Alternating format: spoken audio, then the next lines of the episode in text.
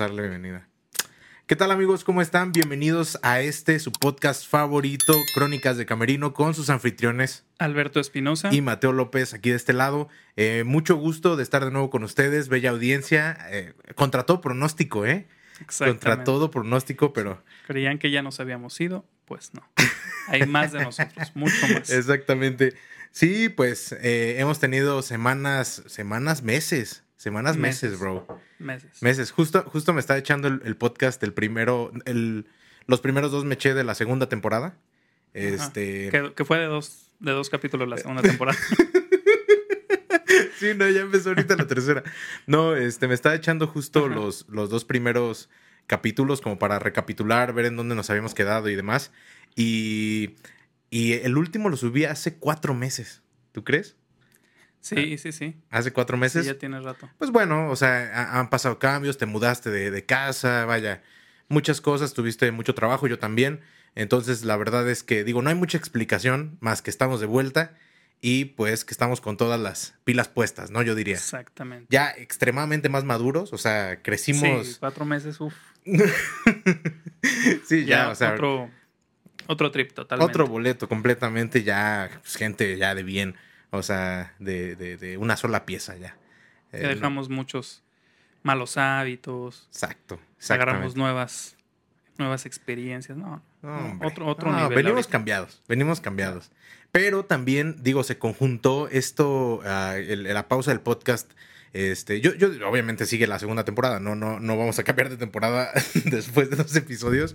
Y aparte, porque si no me sentiría comprometido con hacer otra intro y demás, y no, no vamos a hacer eso. Este, pero lo que te iba a decir es que ah, de, o sea, en esta pausa que tuvimos, creo que también hubo una reactivación, una segunda reactivación, se podría decir, de trabajo. Ya en los podcasts de segunda temporada ya estábamos, me acuerdo, ya estábamos teniendo más chambita. Sí, claro. Y, otra vez como que se vino otra oleada, principalmente, bueno, en, el caso nuestro, y digo, me atrevo a, lo mejor a incluirte, pero en esta cuestión de clases presenciales, por ejemplo, regresar ya a los sistemas completamente 100% presenciales, pues obviamente eh, pues sí, cambiaron la dinámica de, nuestro trabajo otra vez, ¿no? Sí, sí, sí. Se agradece, se agradece a todas las personas que confían en, nuestra chamba, la neta, qué chido. Sí, pues definitivamente absorbió más tiempo de, nosotros y, bueno, más que absorber tiempo fue como que se movieron cosas, ¿no? O sea, claro. que se movieron horarios y demás, entonces sí se, se volvió un poquito un relajo el, el poder coordinar otra vez, ¿no? El armar claro, claro, claro. Incluso yo le decía a un amigo ahorita el fin de semana, le decía que yo soy muy mañanero. No, no estás para saberlo, digo, digo, tú ya sabes que soy, soy mañanero, o sea, me gusta mucho acá esa parte del día donde todo está todavía medio callado y demás. Este, pero no, no he podido agarrar, no he podido agarrar otra vez las mañanas. O sea, ya, ya me ha costado porque justamente estoy en esto de ya ir a clases. No, se, está, está cañón. Entonces, pues sí, ya. Ahorita me está costando otra vez volver a mis buenos hábitos de despertarme temprano. Claro. La verdad. No, ah, bueno, también quería comentar que en estos, o sea, en, todo este tiempo que no hemos hecho podcast, sí hemos estado, o sea, la intención nunca se quedó así como en el olvido ni nada. Realmente sí, hemos estado ocupado, ocupados. Y sí quiero agradecer enormemente porque de verdad ahora, fuera de cualquier broma, digo, nunca fue broma, pero ahora menos. Ahora sí, mucha gente nos ha estado preguntando. O sea, tanto personas que conocemos en persona nos han dicho, oye, ¿y qué onda con el proyecto del podcast? Como igual por redes sociales y demás. Y eso está muy padre. Significa que vamos igual y a pasitos de bebé, pero, pero esto va creciendo, ¿no? Poco a poco y nos da mucho gusto. Claro, son, son proyectos difíciles. Digo, de antemano también les agradecemos su like y su, y su share y su compartir en el, en el video, tanto si nos ven en un clip a lo mejor, o, que nos vean en, pues directamente en el video grande, en el, formato de YouTube. Pues bueno, les agradecemos su like y su, y su compartir. Eso siempre nos motiva y aparte nos ayuda también a, pues, atraer un poco más de audiencia. Entonces, pues, la neta estamos bien, bien contentos, ¿no? De estar de vuelta. Totalmente. Y, y pues ya venimos una vez más a dar lata aquí cada, pues cada que se pueda, esperemos que cada semana, pero pero cada que se pueda, ¿no? También no, no, no hay que hacer promesas. Sí, sí, es difícil, es difícil. o sea, en un proyecto que es nuestro, totalmente, este, que es por mero gusto, no es tan fácil darle la, eh, como su tiempo fijo, ¿no? Sí, de hecho, Pero bueno. a- a- digo, a lo mejor digo, ya estoy compartiendo aquí una premisa, igual y esta parte de la corte. Ah, claro. No, no es cierto, porque no lo, he- no lo he platicado contigo, pero algo que me gustaría es que a lo mejor eh, en un futuro no lejano pudiéramos ya eh, también invitar, de repente cada ciertos capítulos tener algún invitado especial. Sí. Eso estaría bueno, este, para darle más difusión a la música, darle más difusión a los músicos profesionales que también somos artistas, la verdad. O sea, yo siempre eh, digo, creo que los dos y, y- mucho del gremio estamos peleados con que se nos considera muchas veces, eh, pues digo, y, y no lo digo en, afán de, de, meritar ni nada el trabajo de nadie, pero se nos considera bajo de, de los artistas principales, si quieres así, de un show. Y pues no, o sea, realmente eh, la parte que nosotros realizamos pues es vital también para la música en vivo, ¿no? De hecho, fíjate, en eso hay un detalle, por ejemplo, con ese tema, que, eh, bueno, te ha pasado que en ciertos proyectos, cuando pasan logísticas y demás, generalmente manejan al cantante como talento o artista y a los músicos nos manejan como staff. No lo quería decir, la neta no lo quería decir, pero sí. Yo sí lo quiero decir. Porque si era algo que a mí me sacaba de onda. Digo, no demerita nada el trabajo de nadie, No, pero cada quien tiene su trabajo y me parece que el músico no es parte del staff técnico de un, pro- de un, de un show. sin demeritar. O sea, sin eh, demeritar al staff este, técnico. Sí, por, por supuesto. O sea, el staff técnico tiene su función que es 100% necesaria en, en un, Claro. en, un, en un show. Y este. Y, pero cada quien tiene su, su espacio. Y el espacio del músico no es ser staff técnico. El espacio del músico es ser parte del talento. Claro. Este. Sí, sí estoy de acuerdo cuando ponen, ya me ha tocado en otros como que ya les ha caído el 20 en eso y ya ponen como artista principal o algo así y, y talento, ¿no? O algo así. O músicos, por ejemplo, que, lo que me bien. parece lo correcto, tal claro, cual. Claro, claro. Sí, es- exactamente, efectivamente, así, así debería ser. Entonces, bueno, en este, en esta búsqueda de darle eh, pues un poco de foco también a estos grandes artistas que hay allá afuera, eh, pero del lado del, del músico acompañante a lo mejor. Este, digo, y solistas también pueden ser, obviamente, pero me refiero eh, que no son como tal cantantes, digamos, famosos. Este, también empezar a abrir esa, ese foro y que puedan tener un, un lugar en donde puedan también pues, compartir su música, compartir sus experiencias, compartir, ¿sabes? Y, y claro, eso Claro. de la mano de a lo mejor de este proyecto que ya no es tan nuevo, ¿sabes? O sea, sí, sí, sí. descansamos un ratito, pero ya llevábamos una temporada que, por cierto, si no has visto primera temporada, bro, te estás perdiendo de oro puro, oro molido. Este, entonces, este, pero sí, lánzate, lánzate a ver primera temporada, obviamente haciendo ahí nuestros pininos y, y pues, ah, medio tropezado al principio, pero No, pues, pues así está padre, es, también ¿no? se ve el Sí. crecimiento del proyecto, eso está, Claro, claro, claro. está muy bien. Estoy muy de acuerdo. Pero bueno, ya estamos en, en el podcast, ya estamos eh, en el juego y quisiera, eh, antes de, de- de proponer el, el título, que pasáramos esta sección que añadimos en, la, en el último podcast, justamente que dijimos que a ver si la movíamos Vas a agarrar en curva, no me acuerdo. al inicio, ahorita te, te voy a recordar, al, al inicio de- del, del podcast que la íbamos a mover, que era la de recomendaciones, recomendaciones semanales.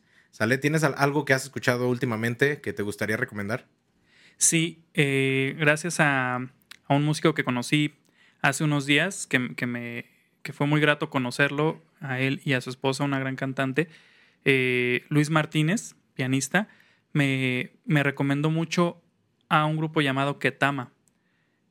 Se los recomiendo mucho. Es, es, eh, tiene una, on- una onda latina muy interesante. eh, algunos covers y creo que me parece que algo de música original. La verdad no he investigado tanto a, a estos cuates, pero ya me puse a escuchar en Spotify muchísimo de su música. ¿Y tienes alguna rola que quieras que añadamos al podcast de... de- Eh, Digo, si no, no hay no se me problema. ocurre, no se me ocurre ahorita, no me acuerdo del Añadimos nombre. una, añadimos igual una añadimos alguna. Sí, sí, sí, sí, sin problema. Digo, aún así la recomendación está dada y vamos a añadir una eh, de las rolas de esta, de esta banda, ¿cómo se llama? Que, Ketama, con K. Ok, Ketama, vamos a añadir una de las rolas eh, favoritas de Albert al playlist de, Spotify que tenemos con, con el, con el proyecto de Crónicas de Camerino para que también te pases a dar una vuelta. Ahorita tenemos poquitas rolas, pero se van a ir sumando eh, capítulo a capítulo. Eh, fíjate que yo estoy revisitando un artista que ya había dejado, pues no en el olvido, pero que había escuchado su álbum hace tiempo y, ahorita otra vez lo estoy volviendo a escuchar, que es este vato que se llama Charlie Puth.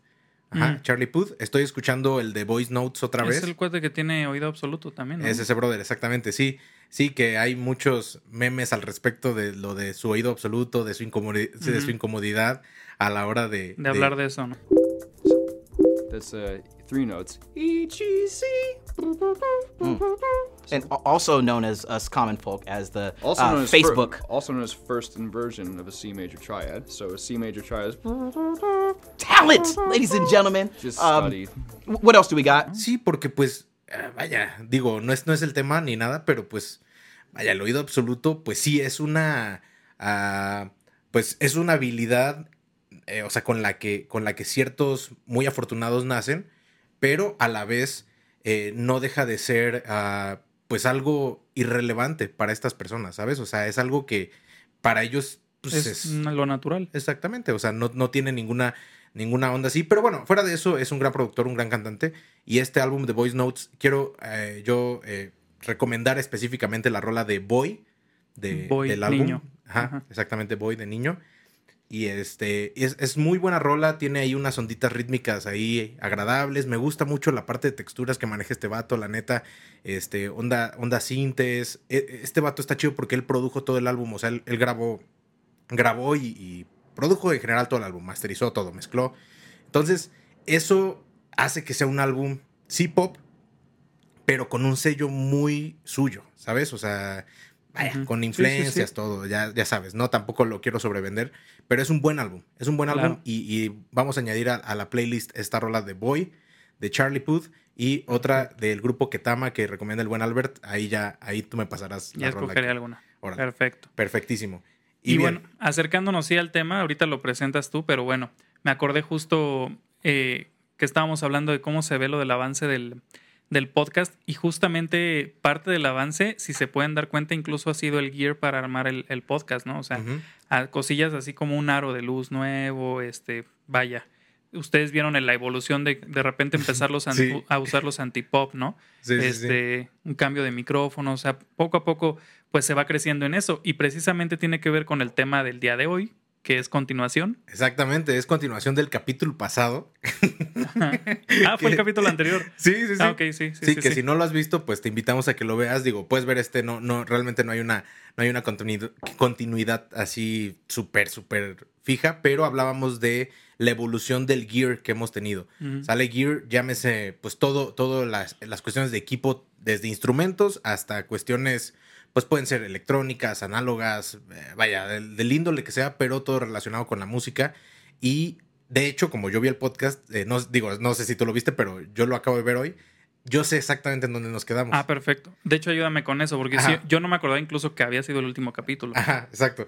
Pero nos quedamos, bueno, hablaste de que compraste la, la Godin Ujú. y que, que es la guitarra eléctrica, eso lo pueden ver en el podcast pasado. Y creo que ya ibas a, a pasar a tu última guitarra, a tu última adquisición. Digo, ya no lo dijiste, así te quedaste así como de, bueno, ya lo, lo decimos la siguiente semana. A mi última guitarra eléctrica. Ajá, ajá, eso, ah, según yo ahí te quedaste, entonces pues, si quieres empezar de ahí, pues estaría... Ah, ok, perfecto, arranco. Sí, bueno, con la, con la. No recuerdo bien cuántos años estuve solo con la Godin. Yo creo que unos cuatro años, algo así, no sé. Pero este, después de esta, yo ya tenía ganas. ¿Sabes? Yo siento que hay un momento en el que las manos te piden Las más manos, el, el oído. O sea, incluso hasta tu gusto musical te pide como algo diferente, ¿no? Entonces, ahora sí que como dicen cuando manejas un coche estándar, que el mismo coche te pide el cambio de velocidad, así, así te va pidiendo este, pues, todo tu ser, ¿no? Eh, Que tú ya habías pasado cambio. por una época de rocker con la Flying Bee, ¿no? Exactamente. Eh, eso también lo decimos en el podcast pasado. Ajá. Habías pasado por la Godin. ¿Qué, está, qué, qué tinte tiene o qué, qué color La tiene? Con la Godana agarré un, un- un muy buen gusto para el sonido de jazz. Digo, Ok. aunque yo no, me, no soy un músico jazzero, pero Sí tuviste pero, tu tiempito, te pero me gustaba mucho el sonido del que sacaba para jazz en esa guitarra, a pesar de que esta guitarra es muy rockera. Ok. O sea, entonces me gusta mucho para las dos cosas. El tinte que tiene así de jazz, porque tiene un, un tono muy gordo gracias a que trae al humbucker que trae. Ok. Este, tiene un timbre muy gordo ¿Qué es el y pastoso. para, para nuestros...? Una, es una pastilla que se utiliza en la guitarra eléctrica que lleva doble bobina. O sea, la bobina es este alambradito que tiene este, adentro, un alambrado de cobre. Eh, entonces, una single coil, bueno, están varios tipos de pastillas, pero de los principales son la single coil y el humbucker. La single coil, ustedes pueden ver así nada más una filita, este, delgadita de pastilla, y esa trae así una, un enrollado de la bobina, ¿no? Y el que trae dos, este, el humbucker es como si fueran dos single coil pegaditas, entonces trae una bobina y otra del otro lado. Creo, no estoy seguro, creo que una se enrolla hacia un lado y la otra hacia el otro, pero lo que hace esta al ser dos bobinas es que cancelan mucho el ruido. Y tiene también más, más potencia de salida esa pastilla. O sea, es más ruidosa una con una sing- single coil. que, por ejemplo, la Strato. Por eso dicen que la Stratocaster es una guitarra ruidosa. O sea, tú la conectas y con distorsión y así tengas una muy buena guitarra, a menos que las pastillas sean... Hay unas específicas para eso que se llaman noiseless, Ok. este, que es precisamente eliminan ese ruido. Ujú. Eh, pero bueno, fuera de esas utilizan eh, single coils, un, un single coil, la, la Stratocaster eh, original, y, saca un, un hum, ¿no? Un ruido ahí medio incómodo. Ujú. Y bueno, y la humbucker lo que hace es que elimina también mucho de ese ruido. Que las humbuckers son como las de la Les Paul, ¿no? Ajá, un poco de Les Paul. Sí, Les Paul utili- fue el- utiliza mucho humbucker. Ok. Entonces, este, sí. Bueno, pues la Godin tenía humbucker precisamente. Tiene una humbucker, una single coil y otra humbucker. Ok. Entonces, tiene ese sonido más grueso, un poco más pastoso. Y por eso me gustaba mucho para jazz. Pero también al tener el, el humbucker en la parte del puente, de este. O sea, la parte, digamos, más aguda, el sonido más brillante de la guitarra, eh, su sonido rockero en esa pastilla, o sea, para los power chords y demás, suena muy potente, muy bien, muy cristalino y muy presente. Entonces me gusta mucho, es muy rockera y además el puente pues es, es este Floyd Rose. Ajá. Entonces, este, pues digo, tienes esta onda extra, ¿no? Que ¿Qué, es, el, el Floyd Rose? que es, es un, es precisamente un puente que, to- bueno, a diferencia de una Stratocaster que, que tiene una palanca de vibrato, que es la palanca esta que mueves para generar una vibración en las cuerdas, la altura de, las- de la afinación. Eh, este, este en, un, en un, un puente flo- flotante natural, digamos que va detenido de dos tornillos y, este, y además va atornillado hacia la madera y el, el puente. Y por debajo lleva unos resortes pues, para sostener el- la fuerza de cuando lo jalas así. El Floyd Rose es otro sistema. Ese va totalmente recargado sobre dos postes hacia Ok. acá, digamos, hacia donde ejerce la fuerza la- las cuerdas. Y este, pensando que la guitarra está el brazo hacia allá. Ajá. Entonces se detiene sobre dos postes y por debajo tiene nada más los tres resortes o, o- o algunos les ponen cinco, bueno, varía, tiene resortes y este, entonces realmente el puente solamente se sostiene por esos dos postes y la fuerza de los resortes y las cuerdas. Lo, al, al no estar atornillado a la madera, a la caja de la guitarra, tiene muchísimo más juego. Tú puedes subirlo mucho o bajarlo mucho, entonces es demasiado el, el- el movimiento del pitch que puedes hacer en tus cuerdas. Claro. Entonces, es un sonido, es lo que utilizaba mucho, ese lo popularizó mucho Eddie Van Halen, ese Claro. sonido. Entonces, y lo utiliza muchísimo, por ejemplo, Steve Vai juega muchísimo con eso, ¿no? Claro, claro, Entonces, claro. pues es un sonido meramente rockero, el del, el del Floyd Rose. Entonces, esa guitarra era muy rockera. Eh, yo ya tenía muchas ganas de un sonido un poco más popero, fonquero, Ok. y ese sonido es muy de Stratocaster. Entonces, me creo que sí lo comenté la vez pasada que yo estuve así como discutiendo entre, eh, como en una batalla mental, si agarrar una, una Strato o la Godin. Creo No que me no, lo acuerdo si lo comenté, ¿eh? pero No, bueno. Creo que no. Cuando compré la Godin, estaba entre una Strato mexicana y una, y una Godin. Y la Strato estaba incluso un poco más cara que la Pero este, al probarla las dos me, me enamoré de la Godin. Bueno, pues esta vez dije, no, de la. de la ah, ah, ok, ok. me enamoré ok. de la Godin y por eso compré la Godin en vez de la Strato. Ah, ok, ok, ok. Ya, ya, ya. Este, bueno, cuando ya decido un, un cambio después de la Godin, dije yo, ahora sí quiero un sonido de estrato. Y, Sí. de, y, y de repente me recomendaron una marca que era GNL Y empiezo a investigar de la marca y me entró que era del, la L es de Leo Fender, o sea que era del mismo creador de, de Fender y este, pero que eran guitarras que hizo después, que bueno, que la idea era hacerlas a un precio más bajo, pero con una calidad mucho más alta, ¿no? Entonces, empiezo a checar eso y varias personas me hacen buenas recomendaciones y, em- y- y me meto en la cabeza un modelo que había visto en una tienda en Music Club, creo en el sindicato de músicos, Ok. cuando todavía estaba esa tienda en el sindicato, Sí, sí, sí. Me acuerdo. antes del sismo del 2017. Bueno, Me este, acuerdo, me acuerdo. en esa tienda voy a, a verla y me gusta mucho una guitarra llamada Comanche, ese era el modelo. Y me llamó mucho la atención que las pastillas eran raras, o sea, no era una, no se veía como una single coil o como una humbucker, o hay otra que le llaman burst bucker, que bueno, es un humbucker con una tapa plateada, entonces se ve así como un rectángulo plateado grandote. Ajá, este. sí, sí, sí, sí. No era ninguna de esas, ¿no? Entonces se me hizo raro, era una Z como, la, como se acostumbra. En el bajo es muy común ver la pastilla así en Z. Este. Ajá. Aquí vamos a poner una imagen también de las pastillas, así como las que las de la Comanche, ok. para que los que los que están viendo el video en YouTube, digo, si lo estás escuchando en Spotify, pues jálate a YouTube nada más a ver esta parte y ya luego te regresas. Exactamente. Bueno, pero se entiende. Tiene una forma de Z. Digamos que es como si vieras una Z. En la parte de arriba tiene como para tres cuerdas sus pines y en la otra, en la parte de abajo de la Z tiene los las otras tres cuerdas, ¿no? Este, bueno, y dije, ¿y ¿qué es esto y por qué está así? Bueno, pues resulta que es una guitarra que tiene una doble bobina. Pero acomodada en una en, un, en una pastilla, digamos, single coil, porque solamente tiene un lado para tres cuerdas y un lado para tres cuerdas, en vez de un humbucker que tiene, que son como dos pastillas juntas. No, esta es una sola pastilla, pero la construcción la hicieron con doble bobina, ¿para qué? Para eliminar ruido. Entonces, elimina mucho el ruido, pero mantiene un sonido casi idéntico al de, al de un estrato. Entonces, eso me gustó mucho y además tenía un split coil, este, que bueno, esto es para que puedas hacer cambios extra de, de pastillas, no solo los comunes. Entonces, bueno, el caso es que la guitarra tenía muchísima versatilidad en sonido y era algo que yo buscaba mucho en un instrumento. Siempre he buscado mucho eso, que un instrumento sea muy versátil.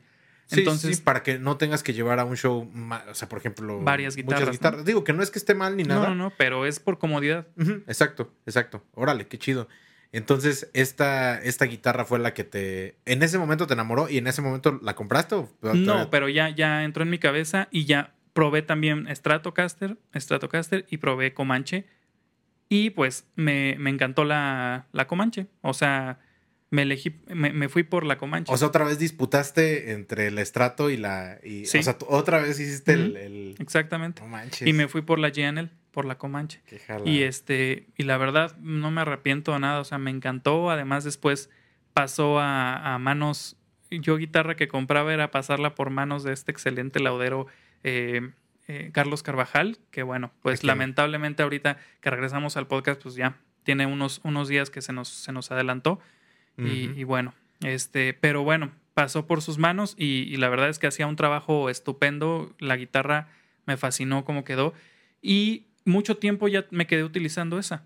Hasta hace pocos meses o, o como dos años, un año y medio, que retomé la Godin y utilizo ahora las dos para, para, para Eso está diferentes chido. shows. Está chido. Dependiendo lo que estés buscando, ya ahora sí te llevas un show una u otra, ¿no? Exacto. Está bueno, así, yo creo que así debe ser, digo, tanto así debe ser como a lo mejor, por ejemplo, yo lo que actualmente hago es que eh, uso un bajo por un- unos meses y luego cambio, uso el otro bajo otros meses, ¿sabes? O sea, como para que no, no, para que me acuerde y para que estén saliendo, también siento, yo siento que los instrumentos son para eso, para usarse, ¿sabes? Claro. O sea, entonces sí, sí se me hace súper buena iniciativa. Si tienes un instrumento y no lo usas, pues va.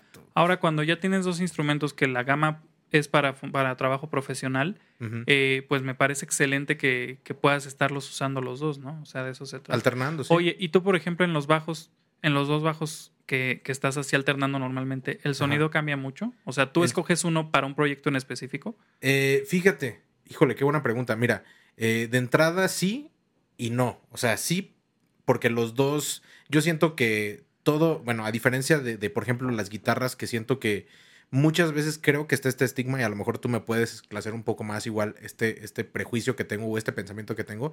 Siento que los guitarristas son muy de, estas guitarras son para esto.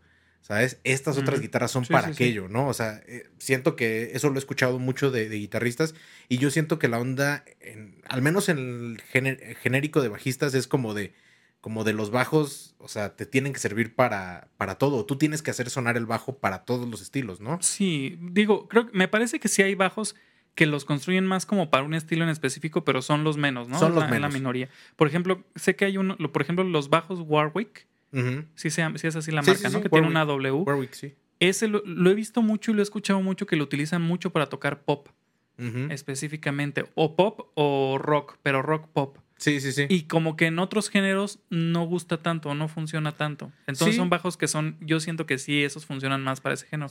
Pero Sí, la sí, mayoría de bajos como más estándar, sí he visto que los usan para todos. Sí, por ejemplo, todo. digo, está por ejemplo los, los Smith, ¿no? Que, que los bajos. Smith, Ken Smith, que es este, este laudero donde, donde pues, fabrican bajos de súper alta gama y, y aparte sí se hicieron como que de ciertos estilos de música más, más que porque, o sea, porque realmente estuvieran hechos para esos estilos, porque lo popularizaron bajistas en esos estilos.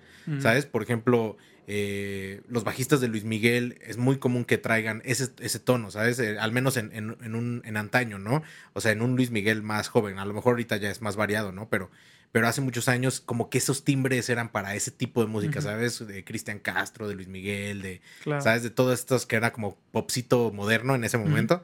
Ese era como que el tono que buscaban el, el Ken Smith. Se volvió muy famoso. Pues a, a lo mejor algún día me gustaría tener uno, pero pues bueno, no se me ha, no se me ha dado. Pero sí, lo que te iba a decir al respecto de tu pregunta de los dos bajos es que normalmente, bueno, tienen afinación diferente. Esa, es, esa es la onda. O sea que, eh, digamos, un bajo está afinado estándar, que son, los dos son de cinco cuerdas. Uno está afinado estándar, que sería, la cuerda inferior sería sol, re, la, La, mi, si. Sí. ¿Ok? Esa sería la, la afinación estándar. El si es la cuerda más grave. Y el otro bajo está afinado desfasado, como si fuera un bajo de seis cuerdas, digámoslo así. O sea, con una cuerda aguda más en la parte de abajo, ¿no? Pero sin el sí. Sin el- Grave, ¿no? Exactamente, porque también es de cinco cuerdas. Entonces está do y ya de ahí la afinación Sol, re, la, mi. sol, re, la, Ajá. mi. Ajá. Sí. Entonces, sí, normalmente trato de, de calar como, ok, creo que este mes voy a estar tocando esto, creo que me serviría más este bajo. ¿Sabes? Que, digo, para ser honesto, 100% honesto, la neta es que la afinación estándar te va a servir casi, o sea, mucho más, ¿sabes? Sí, porque, bueno, ese do es más común que lo utilices, por ejemplo, para hacer melodías o para solear o algo exacto, así. En... exacto. Para Ajá. para onda así. Y pues, la verdad es que lo que te da de comer como bajista, pues no es eso, ¿sabes? Esa es la, esa es la neta. Sí, y a sí, quien sí, le vaya a doler, No es- y pues si vienes aquí y estás como. ah, no, pero sí, o sea, a quien le duela, lo que te va a dar de comer son los primeros cinco trastes, la neta. Entonces, o sea, esos, esos primeros trastes, que son los trastes importantes, pues entre más grave, pues mejor, porque pues cubrimos el rango que nos corresponde a nosotros, ¿sabes? Entonces, siendo 100% honesto, si yo pudiera, casi siempre usaría la afinación estándar. Ajá, pero no quiero perder la opción de tener el bajo con la afinación distinta porque pues también me gusta ocuparlo para cuando voy a echar algún solo o, por ejemplo como el bajo el que el, el, el Ibanez BTB para que le pongamos un nombre o Ibáñez no sé cómo se diga pero eh, este, este bajo este tiene esta afinación desfasada y la neta es que tiene un sonido más nítido eh, que, el, que el Ujú. otro bajo ¿sabes? No digo que necesariamente corte mejor en la mezcla, ¿sabes? De hecho, yo creo que corte un poco mejor en la mezcla del Yamaha, ajá, pero el timbre es muy nítido, de modo que, por ejemplo, para grabación, el ingeniero no le importa que corte en la mezcla, ¿sabes? Él va a hacer que corte, ¿sabes? En, en- me refiero en Claro. una situación de estudio, pero pues le interesa que el sonido sea súper nítido, ¿sabes? O sea, que, Sí, sí, sí. que sea ah, perfecto, vaya. Entonces, para grabación, obviamente sí preferiría llevarme el BTB mil veces que, que el Yamaha, pero para una situación de en vivo, pues sí dependería enteramente de lo que voy a tocar, o, o- digo, en el mejor de los casos, ¿no? O- te digo, últimamente he estado como uso uno como un mes y luego uso el otro como otro mes, o sea, así como que me lo he llevado y pues me ha, me ha gustado también.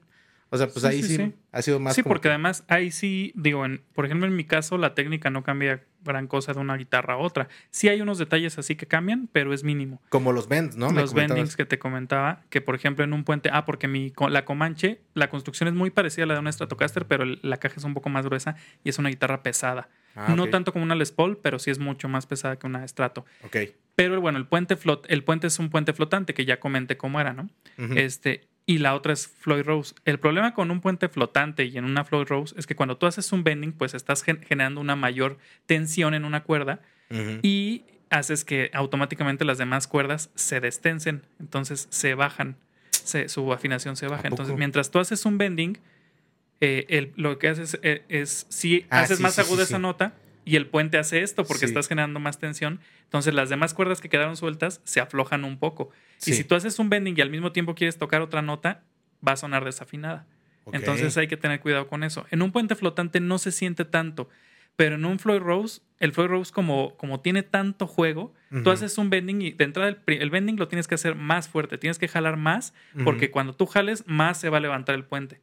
Entonces, jalas más y como más se levanta el puente, más, más desafinadas, más graves quedan las demás cuerdas. Entonces, es casi imposible así que hagas un bending y al mismo tiempo toques otra nota, va a sonar desafinado.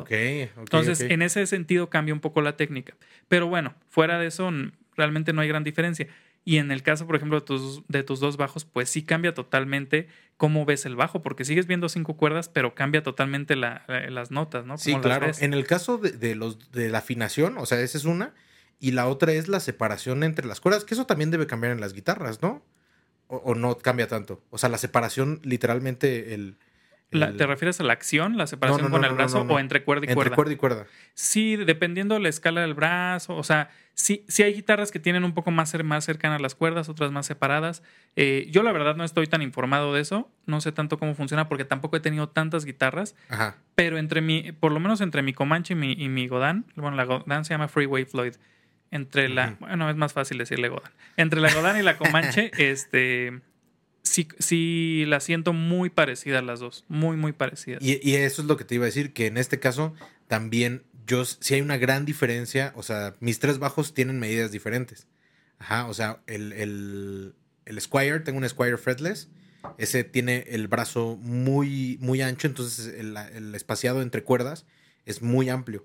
El, la- el Yamaha es medio y el, y el, Iban- el Ibáñez es pequeño, o sea, es, es como Más cerquita. Entonces, por ejemplo, también si voy a hacer mucho slap, que casi nunca pasa, la neta, porque Sí. una, porque no soy slapero y dos, porque pues no... Sí, los trabajos que en no los te que lo- estás no te lo requieren. no te lo tanto. piden casi. Entonces, si, si fuera a hacer un una chamba donde voy a hacer mucho slap, pues bueno, ahí sí preferiría llevarme el Yamaha, que es donde tengo, pues sí, más estudiada la técnica. Digo, como tú bien lo dijiste, siempre tienes que hacer ajustes, pasar de un instrumento a otro. Por ejemplo, yo, yo me acuerdo que la tengo, tengo un cuate que tiene una estrato y, y me acuerdo que el, el brazo es bien gordo, ¿no? O sea, el, bra- el brazo parece como de bat de béisbol, ¿no? O sea, En algunas. sí, en algunas así lo tienen así gordotote, entonces se siente distinto el agarre, ¿no? Sí, sí, Y, sí. y, pues ese tipo de cosas siempre tienes que hacer el ajuste, pero pues bueno, obviamente llegas a un, a un nivel y aparte si estás usando pues los dos instrumentos con constancia, pues la verdad es que dejas de sentir esa diferencia Claro. a la hora de cambiar, ¿no? Que eso sería lo ideal, ¿no? Sí, Siempre. sí, sí. O sea, que tu, que tu manera de tocar no se vea perjudicada este, por el instrumento, aunque, por ejemplo, también aquí cabe otro comentario interesante, creo, a lo mejor y no, pero, pero que la acción cambia también. O sea, por ejemplo, yo no puedo dejar mis dos bajos a la misma acción.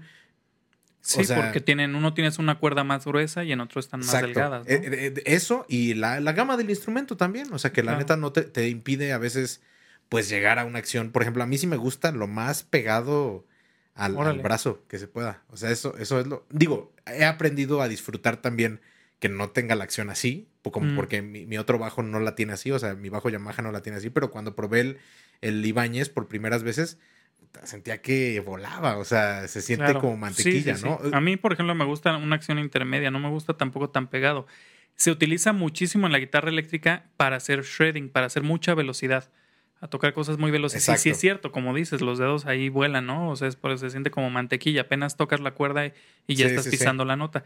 Pero también yo, como por ejemplo en la guitarra, acostumbro mucho a hacer mucha dinámica con la mano derecha. Eh, si, cuando tienes la acción tan, tan baja, si tú golpeas fuerte, trasteas. Y yo Y acostumbro y mucho a hacer que, eso. que, bueno, al menos en mis bajos, no sé, no digo, no he probado todos los bajos del mundo, pero al menos en mis bajos que uno tiene la acción muy, muy, muy chida y la el otro la tiene pues normal, como un bajo normal. Yo, yo igual pues hago dinámicas aquí, ¿no? Mano derecha. O sea, no siento que perjudique o que trastee. Pero bueno, igual estarás de acuerdo que no es lo mismo la fuerza que vas a generar con un dedo a que vas a generar en un rasgueo, por ejemplo. Entonces, en un rasgueo golpeas más fuerte las cuerdas y es donde puedes llegar a escuchar ese, ese buzzing, ¿no? ese, ese trasteo. Sí, sí, sí, sí, pues puede ser, puede ser. Entonces, pasaste a la, a la GNL A la GNL. y esta es la guitarra con la que Sí, hasta ahorita es, es la última eléctrica que he tenido. Traigo ahí antojo de una, pero la verdad es que ya siento que comprarme una, una siguiente guitarra eléctrica ya es más como por gusto, por lujo. Que estaría bien, digo, sí, sí, también sí, se vale, claro, vale. claro que, pero no, pero ya no por necesidad. O sea, ahorita no necesito otra guitarra eléctrica. Me siento muy a gusto con las que estoy. Y en cuestión de, por ejemplo, de equipo, bueno, ya creo que en, en- sí, justo. En el podcast pasado hablamos de que tenías carritos, de que de- cambiaste de digital a lo análogo y todo esto. Y sumaste un, un último carrito que no sé si lo, lo- Creo que no lo No lo platicamos. Estaría Ah, bueno. bueno. que lo comentaras, digo, también para pasar el tip a, a todos y aparte es, es, una, es un muy buen tema de Sí, conversación. claro. Más recientemente me sucedió, bueno, eh, sí, recientemente me sucedió que ya en ciertos trabajos me pedían no llevar amplificador. Ok. Entonces- ¿Como cuál, digo, como cuál tipo de trabajo? Por ejemplo, en unos casinos donde toco, eh, o- o, bueno, últimamente no he tocado, pero donde había estado tocando constantemente, me pedían no llevar amplificador porque pedían regular más el volumen y además el espacio de escenario era muy pequeño. Entonces, entre menos lleváramos mejor y más se pudiera regular el volumen, mejor. Y aparte tu ampli, así de que le pones en uno y ya está tronando, ¿no? Sí, O porque sea, el, el- justo el, el último ampli que, que compré es un, es un ah, se me fue ahorita el nombre, un Hot Rod, Hot Rod Deluxe de Fender. es que ese deluxe al final se oye fresón. Y ese, y ese es el, el- el pequeño de, de Hot Rod, porque está el Hot Rod de Bill. El Deluxe tiene una bocina de 12 pulgadas Ok. y tiene menos wattaje. Y el, y el de dos bocinas es, es el de Bill. Órale. Pero están muy, muy buenos los dos. Y este, bueno, y es un ampli de bulbos. Entonces, sí, lo, normalmente los amplis de bulbos tienen eso. O sea, tienen, patean durísimo en volumen. Entonces, si apenas le subes y trepa durísimo. Sí, me acuerdo que, que estábamos en un ensayo y que me... Y cuando te lo acabas de comprar, o sea, literal tenías días. Que lo habías comprado o meses. No, no, no creo que meses, no, no sería conversación, pero creo que tenía días que te lo habías comprado y, y creo que fue cuando apenas estaba empezando la pandemia. Eh, No sé por qué tengo... Tengo- sí fue al- por ahí, ¿no? Cuando no te lo ver, cuenta la compraste. historia. No, cuando te lo compraste, digo. Poco antes. Yo Ajá. me lo compré como por noviembre u octubre, antes de que de 2019, antes de que empezara la pandemia. Bueno, me acuerdo que en un ensayo, este, me dijiste, no, chica, y le, les, o sea, le tenías en cero y no sonaba nada, ¿no? Y le, le dabas a uno y pff, así ya. Bueno, sonaba, pero muy bajito, muy, muy bajito. O sea, a nivel estás en tu recámara a las 11 de la noche. Ajá, ajá. Y este, y si apenas les dabas tantito más y ya se disparaba el volumen. Sí, sí, sí. Sí, sí, sí, así son, así son esos amplis. Entonces, bueno, por todo esto te pedían en ese tipo de, de shows Sí. no llevar amplificador. Entonces, pues yo tenía que dejar los carritos porque si tú conectas un pedal de distorsión a una consola directa, Ajá. suena horrible. Tú necesitas para una guitarra ah, eléctrica forzosamente un preamp y un simulador de gabinete. Sí. Entonces, o sea, simular el amplificador forzosamente, ¿no? El amplificador de guitarra. Si no, el sonido va a ser horrible. Que eso, creo, no creo que en el, no en el capítulo pasado, pero ya alguna vez habíamos dicho que, por ejemplo, en la compu, con procesadores, ciertos procesos sí podías Sí, llegar a emular Pero amplis. finalmente lo que haces es eso, es meter preamps digitales. Claro, claro. Y bueno, la pedalera multiefectos que yo utilizaba antes, que todavía la tengo, eh, tiene preamps para eso. O sea, tú se supone que le hicieron para que también pudieras conectarte directo a la consola y demás. Pero obviamente la calidad de las distorsiones no es la mejor y la calidad de sonido en ese sentido no es la mejor. Sí, Pero bueno, era la manera de resolver era lo que usaba en, esos, en ese tipo de shows. sí. Me pasó ahí, uno, que me pidieran no, no usar ampli y dije, bueno, por el, por el nivel de, sh- de- de show y todo eso, me puedo permitir que no suene así la mejor distorsión y demás, ¿no? Sí. Eh, porque es para muy poca gente y demás, y, y a lo mejor por el volumen que se va a manejar, pues no tiene que brillar tanto y demás. Sí, sí, sí. Pero de repente me empezó a suceder en, en shows ya masivos que, que me ponían el ampli que yo pidiera, ¿no? O sea, a mí me dijeron, ¿qué ampli quieres? Y yo dije, quiero un, un Fender, un Hot Rod de Deal, o Hot Rod Deluxe, o un Twin de Fender Ok. este, un Twin Reverb. Y sí, me los ponían, pero ¿qué pasa? Que de repente vas a, me tocó, me toca ir a Chihuahua, ¿no? Y voy a Chihuahua, me ponen el amplificador Ajá. y, yo, para esto, de esos amplificadores me fascinan las reverb que traen. Entonces yo ya dejé de usar carrito de reverb por usar los que traen el ampli. Entonces llego y de repente el reverb del ampli no suena, no sirve. Ah, bueno, porque cabe recalcar que cuando vas con el ampli, microfonean el ampli. Exactamente. O sea, esa es la manera en la que la guitarra suena en la sala. Suena en- exactamente. Y de repente voy a otro show y el ampli excelente. Y voy a otro show en otro estado y, y de repente el, el ampli, eh, los bulbos no los han cambiado y están muy gastados, entonces satura demasiado el amplificador, suena Claro. muy sucio.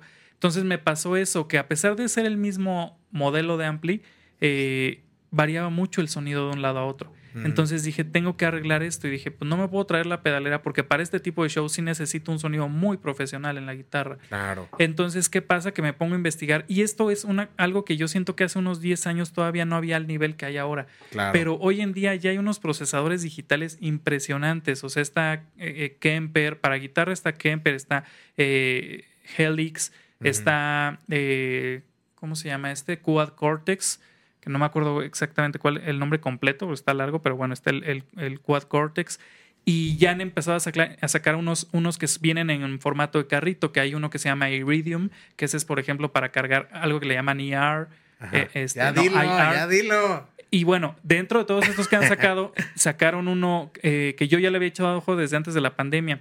Eh, creo que es chilena la, la- la marca, no estoy seguro. Se llama, creo que la marca es Humboldt. Bueno, la marca es Humboldt y. DSM Humboldt. Y, este, y el modelo del pedal es Simplifier. Creo que fue con el pedal con el que salieron. No estoy seguro de esto, pero sí, la marca sí De es sudamericana. Este, sí es, sí es de, este, sí, sudamericana, centroamericana. Ajá. Eh, el caso es que es eh, eh, con, ese, con ese pedal se da a conocer mucho aquí ese, ese- esa marca. Yo vi el pedal así en internet, no me acuerdo por quién, y es, pero no fue por un mexicano y nadie aquí lo conocía y no lo vendían en ninguna tienda aquí. Entonces yo nada más estaba esperando que llegara. O sea, sí investigaste en ese sí, tiempo estuve así. investigando. Yo dije, yo lo quiero porque además era un pedal que traía, te simulaba tres amplis diferentes.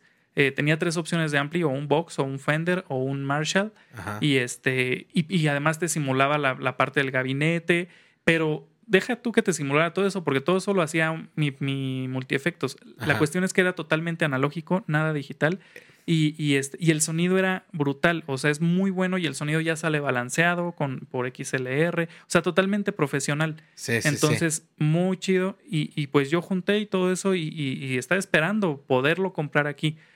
Cae la pandemia y al mes ya lo tienen aquí. No manches. Entonces, pues imposible, me fue imposible comprarlo por la, por la dificultad que había económica en ese momento, en esos momentos. Y pasa un año más o menos de pandemia, poco más de un año, Sí. y de repente, este, ¿cuándo fue? Pues fue el año pasado que lo compré, creo.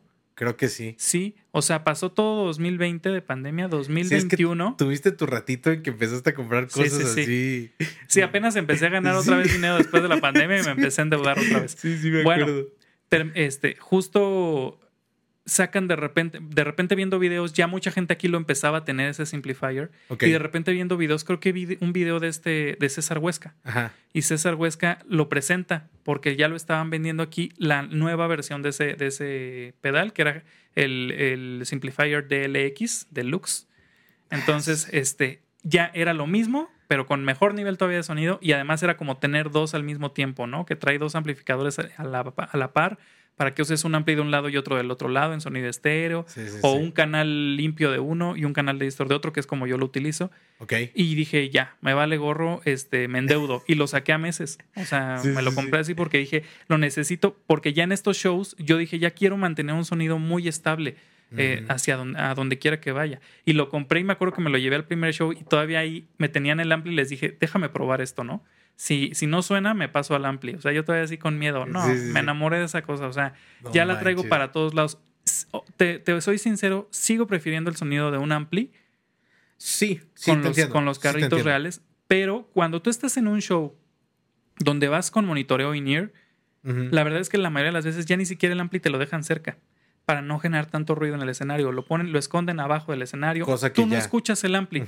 Lo que te llega acá es lo que el micrófono captó del ampli. Y si tú comparas el sonido de un micrófono en un ampli contra el de un simplifier o uno de estos procesadores ya de este nivel, Exacto, prefiero el del, el del procesador. exacto. O sea, si tú fueras a sonar en un show, bueno, no, bueno, no hablamos de un show, de- en cualquier trabajo, si tú fueras a sonar y tener tu ampli de referencia, Sí, sí prefieres prefiero el el ampli. ampli, claro. Pero- Por ejemplo, sonar en un bar, En un bar así y no traer monitoreo más que tú, lo que traes en el escenario, el, el, sí. el backline sea el, tu monitoreo, uf, el amplificador mil veces, me encanta, Sí, claro. me fascina. Sí, ahora que también se vuelve muy cómodo, pues siempre traer el simplifier, ¿no? Sí, O sea, y de hecho lo utilizo mucho a veces en, en- en situaciones en las que a lo mejor no sería tan necesario, porque eh, lo que terminé comprando después también fue una bocina de, de respuesta plana, que, que les llaman eh, Full Range Flat Response. A estas- Perro, vato, eres un Este, atascado. sí. Eres un atascado. Sí. que- que se recomienda tener una bocina de ese tipo o monitores de estudio, que cosa que ya tenía, pero bueno, se recomienda una de esas bocinas para que también los sonidos que tú generes en estos procesadores sea- sepas que son lo más fiel a cómo va a sonar en un PA. Ajá. Entonces, este, pues compré una de estas bocinas y también esta bocina la compré para usar guitarras acústicas ahí. Entonces, cuando ya voy a shows donde tengo que usar shows en lugares pequeños que yo llevo mi, mi propio monitoreo, Ujú. donde tengo que usar guitarra acústica y guitarra eléctrica, me llevo eso. Me llevo el simplifier y la bocinita esta. Y, y en esa sueno todo y todo suena perfecto y Exacto. solamente en un mismo monitor. Porque cabe recalcar, digo, no lo mencionaste, pero digo, fue lógico, pero no, no mencionaste que la guitarra acústica en el ampli de la eléctrica suena a pedorro, ¿no? Horrible. Porque precisamente ya trae todo este coloreo del preamp Para una guitarra eléctrica. Te levanta mucho los medios, agudos, el sonido se vuelve muy molesto en una, de una guitarra acústica Exacto. en uno de esos Que amplis. sí lo tuviste que llegar a hacer en alguna Sí, ocasión, alguna ¿no? vez. Obviamente. Y es súper incómodo. Sí, tal claro. cual. Y cuenta también lo de tu carrito, el... el- Es que es- eso, eso no sé si esté chido. Ya se volvió mío el podcast, pero de mi carrito, ¿cuál? Este, del, que- del rojito, del carrito rojito para, para switchar. Ah, el, el Fender, el, Ajá, el, AB. ajá. Bueno, sí se llama AB Switch, creo se llama. Ok, ese para qué lo ocupas. Ah, bueno, ¿O para. qué es y para qué lo ocupas? Es, es que sí, sí, sí es una jalada. sí, y no. Bueno, me tocaron ya muchos shows donde utilizo tres guitarras. Utilizo guitarra eléctrica y dos guitarras acústicas, una de nylon y una de, de steel. Entonces, la bocina esta que utilizo solamente tiene dos entradas. Ok, Por lo tanto, yo lo que no quería era estar cambiando de cable de una guitarra acústica a la otra. Entonces, dije, una mezcladora, pues no, es mucho relajo. ok. Y, y lo que encontré fueron estos, estos pedales que se llaman AB Switch, que lo que hace es, es, ya sea que te- tienen dos entradas y una salida, o lo puedes ver como dos salidas y una entrada. Porque esto lo que hacen es hacer un split de una señal hacia dos. Ajá, es como una Y si lo quieres Lo ver así. podrías usar de los dos. De las dos de los formas. dos caminos, Entonces, ¿no? de esta manera lo que yo pensé fue conecto las dos guitarras acústicas y salen por una misma salida, lo cual es perfecto. Utilizo un solo canal de la bocina y este y en este pedal que es, es un Fender AB Switch creo que se llama. Y este en este pedal yo lo que puedo hacer es que suene escoger entre que suene una o la otra o con otro botón que suenen las dos al mismo tiempo. Pero bueno, esto no es muy recomendable a mi gusto porque también el- la señal baja un poquito en las dos. Que- o sea, que, que tengas Cuando las dos. sumas las que tengas dos, las dos. Sí, claro. La no, señal no. se baja un poco y eso no me No, gusta. y ya no escuchas el rango completo. porque pues no... no Es funcional cuando de repente, por ejemplo, estás en un show y de repente hay una rola que a lo mejor el cantante dice, yo voy a tocar este, vamos a tocar a dos guitarras y agarra una mía, Ah, ahí se me hace pues, útil. sí, sí, sí, sí. O sea, cuando de razón. verdad ya se ponen dos guitarristas al mismo tiempo en una misma bocina, se me hace útil, pero lo- no, no se me hace recomendable Claro. el claro. usarlo así. Está chido. La- yo, yo te voy a decir sincero. Yo, yo soy partidario, soy pro, pro comodidad, siempre, ¿sabes? Y esto, aunque sí, si quieres, eh, es una payasada, o si quieres es algo que no necesitas, porque la palabra necesitar es fuerte, Claro. ¿sabes? Pero es algo que sí te facilita eh, un proceso, ¿sabes? Entonces, por ejemplo, yo antes era súper clavado de, de que cuando organizaba mi, mi escritorio, o sea, como que necesitaba saber que todo estaba a mi alcance, ¿sabes? O sea, como no solo mouse y esas cosas, sino que todo lo demás que yo pudiera.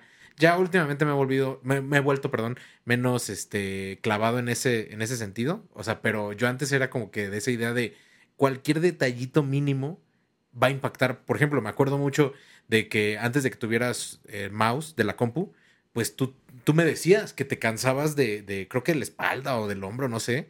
O sea, por estar con el pad de la... Sí, por toda la posición de estar así pegado a la pantalla, ¿no? Eso para mí es, es, o sea, siempre ha sido como que un tema de, tiene que ser así, ¿sabes? O sea, por ejemplo, de hecho yo, aunque tenía mi laptop, eh, yo, yo acabo de cambiar de laptop a compu de escritorio hace muy poco. Y, y cuando yo tenía mi, que es otro tema que podríamos también hablar, este, digo, ya llevamos un buen de tiempo, pero, pero digo, ahorita ya cortamos, si no, hacemos una parte 3, no, no pasa nada. Sí, sí, sí. Este, pero, pero... O hacemos un podcast secundario de Gear. Ah, sí, no. Aparte de Gear, nada más que nosotros hemos tenido. Ah. Viendo ese absurdo, pero no. Eh, justo, ¿qué, qué te está diciendo? Ah, cambié hace poco de, de compu de escritorio, digo, de compu de laptop a escritorio. Escritorio. Y cuando hice ese switch, yo ya tenía mouse y, tecla- teclado. y teclado y el, Y touchpad. el pad ah, externo, no, no, no en la compu. Porque, por dos razones. Una, porque a mí no me gusta que se hagan feas las compus, las laptops, porque es muy caro cambiar el, el- o sea, las teclas y todo eso es muy caro. Y, y otra era por eso, porque yo decía, es que no es sano o, o no es lo más cómodo que tú estés pegadito a la compu. ¿Sabes? Es algo necesario para si estás en un aeropuerto, si estás, ¿sabes? Claro. Es algo necesario en esos contextos para lo que es. Realmente portátil. la función exactamente que es portátil. Exacto, pero si estás, o sea, tú en tu casa, según yo, mi idea es que no estés pegadito a, a la Y pantalla. cuando trabajas muchas horas ahí, claro, tienes que te- tener la mayor comodidad posible. Exacto, sí, sí, sí. Sí, yo estoy muy a favor de eso. Pero bueno, eh, ya nos extendimos del asco. Este, yo creo que sí da para una parte 3, la neta. No, claro. O O sea- además hablé casi de mi, mi equipo nada más aquí. Sí, sí, da para una parte 3 porque sabes que también me gustaría hablar eh, tanto cosas mías como de esto de controladores, por ejemplo, me gustaría hablar Claro. interfaz, este, monitores, Sí, sí, este, sí. high ear. ajá. Sí, sí, sí. O sea, todo eso está chido. Pero aparte de eso, porque quiero que hables como de los carritos que tienes. De hecho, estaría chido que a lo mejor los trajeras para que dijeras, mira, este carrito Órale, tiene esto y aquello. O sea, digo, a, a lo mejor está muy sesgado a lo que tú tienes, pero yo estoy seguro que a más de una persona va a decir, ah, mira, esa es una opción chida para tener, o a lo mejor esta no es una opción tan chida, ¿no? También eh, puede ser, ¿no? Y tampoco he hablado de las de las, de las Silent. Y ah, esas sí me gustaría bestia. platicar. Sí, porque sí, aunque sí. no me patrocinan, No, no, no, pero este, está, está padre. Me, ¿no? me- me fascinan esas Sí, claro. Entonces, sí, mis guitarras tampoco yo. Tus eh, guitarras también. Las guitarras. No, no es cierto. Este, no, sí, este, no he hablado de. tú, Sí, por ejemplo, tu bajo que hiciste fretless. exacto. eh, también tu, tu preamp que utilizas, tu carrito. Sí, sí, sí, exacto. Sí, el, eh, pues yo tengo también una, recientemente, bueno, no tan reciente ya, pero un afinador este, ya de carrito también. Ajá. Eso también está chido de, de platicar. Bueno, yo creo que la neta hay, hay, hay tema para, para una parte 3. Si, si, si nos animamos, a lo mejor sí metemos otro capitulito Sí, sí. Diferente, Sí, ¿no? Sí, para Ahorita. no hacer tres seguidos así sí, de exacto, sí, qué aburrido. Pero bueno, la neta no, yo, yo sí me la paso chido, aún así. también me encanta. Pero estamos hablando nosotros. que Sí. ¿Para qué puedes hacer? ¿Cómo no te va a entretener? Sé, se me hace entretenidísimo, ¿cómo platico? No, pero sí, la neta, la neta que sí. Este, y, y pues bueno, vamos a, a pasar, ya para cerrar el podcast, vamos a pasar esta parte de, de consejos. Este, ¿quieres arrancarte? ¿Me arranco? Arráncate. Ok. Eh, digo, justo dentro de lo que hemos estado eh, hablando y de lo que comentamos, eh, a- o sea, en estos últimos minutos, creo que siempre debes buscar en, en al menos en un nivel, pues de que no seas un vato millonario, ¿sabes? Que, que digo, si eres un vato millonario que tienes para comprarte equipo así eh, a lo perro, pues vaya, qué chido, date, ¿no? Pero si no lo eres, creo que vale mucho la pena que te compres equipo, justamente lo que hemos estado hablando, que funcione para muchos contextos musicales. Eso sería eh, número uno. Y dos, o sea, como segundo consejo, sería como tratar de hacer siempre lo más cómodo de tu equipo, ¿sabes? De tu, de tu propio equipo que ya tienes. O sea, yo, por ejemplo, tengo unos alumnos que no le quieren invertir a llevar a ajustar su instrumento con un laudero, ¿sabes? Y, y es como de, bueno, tú insistes hasta donde puedes, hasta donde te lo permite el alumno, pero a la vez yo digo, ay, es que eso sí lo tienes que hacer. O sea, Claro. no puedes escatimar o de repente ya van seis meses y no cambian de cuerdas. Y ya pues está completamente, digo, aparte de, de viejas y de, y de ya con un sonido pues muy triste, muy, muy, muy triste, ya afectas la afinación también del instrumento. Claro. ¿sabes? Entonces, ese tipo de cosas sí van a hacer la diferencia a la hora de, de, pues, de hacer todo, ¿no? De estar estudiando, de simplemente de tener ganas de agarrar el instrumento, ¿sabes? O sea, a mí, a mí me pasa eso muy seguido cuando de repente descuido un instrumento o no tiene cuerdas nuevas o lo que sea, la verdad es que no lo agarro, ¿sabes? Entonces, hasta en ese tipo de cosas impacta el hecho de que tú tengas tus cosas al tiro lo más como que puedas, ¿sabes? Definitivamente hay instrumentos que no se pueden ajustar, simplemente eso. Hay, hay instrumentos que ni siquiera dan para un ajuste, pero si ya tienes ese nivel de instrumento que ya se puede ajustar, que ya puedes tenerlo con cuerdas nuevas, que ya puedes, etc., lo que sea, pues la neta hazlo. Me ha tocado ver gente que trae una guitarra, no sé, de 35 mil pesos, 40 mil pesos Mm, mexicanos y este, una Les Paul este, Gibson mm, y las cuerdas las traen fregadísimas ya de muchos meses de no cambiarse y, y- y, pues desafina horrible su guitarra, ¿no? Como me ha tocado ver gente con instrumentos de gamas pues, bajas, pero que lo traen bien ajustado y generan un mucho mejor sonido, o sea, y todo el tiempo, y suena mucho más profesional. Realmente eso es parte de volverte profesional también. en Claro. el instrumento. Bueno, Sí. muy buen consejo. Eh, mi consejo es como muy, muy específico y pequeño, eh, No pero nada. muy importante. Justo a- hace ratito que les hablaba de las pastillas y la, la cuestión del, del, por ejemplo, en la Stratocaster, que la single coil mete mucho ruido. Un gran consejo es que siempre se acostumbren a que mientras no tocas, mientras tu instrumento no debe sonar, tu knob de volumen debe estar abajo. Y eso es tanto para guitarra como para bajo y, y hasta para piano si quieres. O sea, te tienes que acostumbrar a que una de tus manos está siempre cerca del volumen. ¿Por qué? Porque no solamente sucede ahí, ¿no? O sea, también llega a suceder con feedback o llega a suceder con, con este un movimiento en falso que haces porque sabes que en esa parte no tocas y sin querer ya le diste una cuerda y suena del asco que eso Gran, pase en un show. consejo. Entonces, siempre corta el volumen. Otra cosa que me ha pasado con eso es que si, si el ingeniero de sonido detecta que tú te quedas callado y se queda ahí un, este, un sonidito feo. ¿qué va a hacer? Te va a poner un noise gate, una, una compuerta de ruido. Y, y eso para, los, para un músico profesional es horrible. Digo, eso. por si nos está escuchando algún ingeniero que podamos impactar o algún aspirante ingeniero, no lo hagas. Sí, no pongas No, un noise lo gate. odiamos, lo odiamos. O sea, y, y si odiamos el noise gate, te vamos a odiar a ti. Exactamente. Entonces, me sucede mucho eso. Y yo, por ejemplo, que trabajo mucho haciendo barridos de volumen, Mm. llamados vulgarmente ballenitas. bueno, que hago, que Sí. juego mucho con el volumen, con, los llama, ¿no? swells. De hecho, son por eso barridos, este, son que, que juego con, con esos, esos, ese volumen, incluso con- ya sea con pedal, bueno, yo lo uso más con el knob de la guitarra. Eh, cuando tú tienes, cuando, un, cuando ya un ingeniero detectó eso y te puso noise gate, olvídate de eso, porque empiezas a subir y en vez de que suene agradable un ah, A ver, suena ¿cómo? un ah, No, pero ¿cómo sea, era? Ah. ¿Quedó claro? Sí, estuvo muy perro, ejemplo, la neta. Bueno, cuando hay un noise gate, toda la parte baja, ah, eso no se escucha. De Sí. repente simplemente se abre la compuerta de ruido y escuchas fuerte. Ah, o sea, Claro, ya no, del ya no te funciona. nabo, Suena nabo. horrible. Entonces, eh, dentro de lo posible, siempre no tocas, así sea un compás en el que no tocas, o a veces hasta dos tiempos de silencio, si el tiempo es largo, obviamente, Claro. eh, baja tu volumen, bájalo. De hecho, eh, digo, no lo mencionaste, pero incluso los bateristas quitan el entorchado. Ah, sí, también, O claro. sea, digo, Claro. que viene, o sea, súper de la mano. Digo, el baterista no puede mutear, obviamente, la batería acústicamente. No, pero el entorchado, cuando por ejemplo un bajista está sonando, el entorchado todo el tiempo está sonando. Entonces, un buen baterista normalmente viene una parte de puro bajo o de piano solo y quitan el entorchado. Exacto. Ya va a entrar, lo pones y entras. Sí, claro. Pero claro. sí es parte de. O sea, todo eso suma, suma para que el show pues sea de calidad, ¿no? La Sí, verdad. totalmente. Entonces sí, perfecto. Pues bien, amigo, pues eh, muchas gracias por, por regresar a- al- al proyecto. Digo, te- eh, como les decíamos, eh, nos fuimos un rato, pero regresamos empoderados, emperrados, yo diría, eh, potros, caballotes, Sí. endiablados.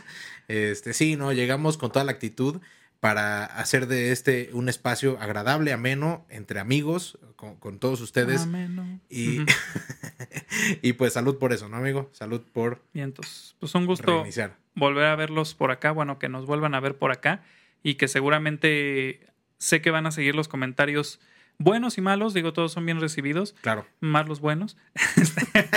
porque hashtag depresión.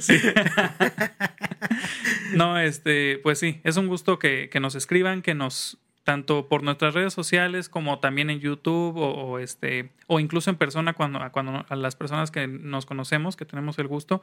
Eh, muchas gracias por todo su apoyo y, y ojalá esto siga creciendo, sigamos haciendo aquí comunidad y seguiremos también recibiendo eh, consejos suyos eh, que quieran dar también, que quieran eh, aportar nuevos temas. Claro. Y próximamente, pues sí, denos ideas así como de invitados también dentro de lo posible, ¿no? No nos Sí, vayan a no. pedir que venga Víctor Wood. Mira, yo creo que también en la medida que siembras, o sea, en la medida que invitas gente y demás, pues obviamente se empiezan a abrir también oportunidades. ¿no? Claro, Entonces, pues sí, o sea, igual que den ideas, ¿no? Lo de menos es que nos baten. exactamente. La neta, este, exactamente. pero, pero no, sí se puede y, y obviamente tenemos un círculo de amigos profesionales ya cercano Claro. que, que, vaya, van a ser más que bienvenidos y que nos van a poder compartir pues tantas experiencias, ¿no? Eso va a Por supuesto.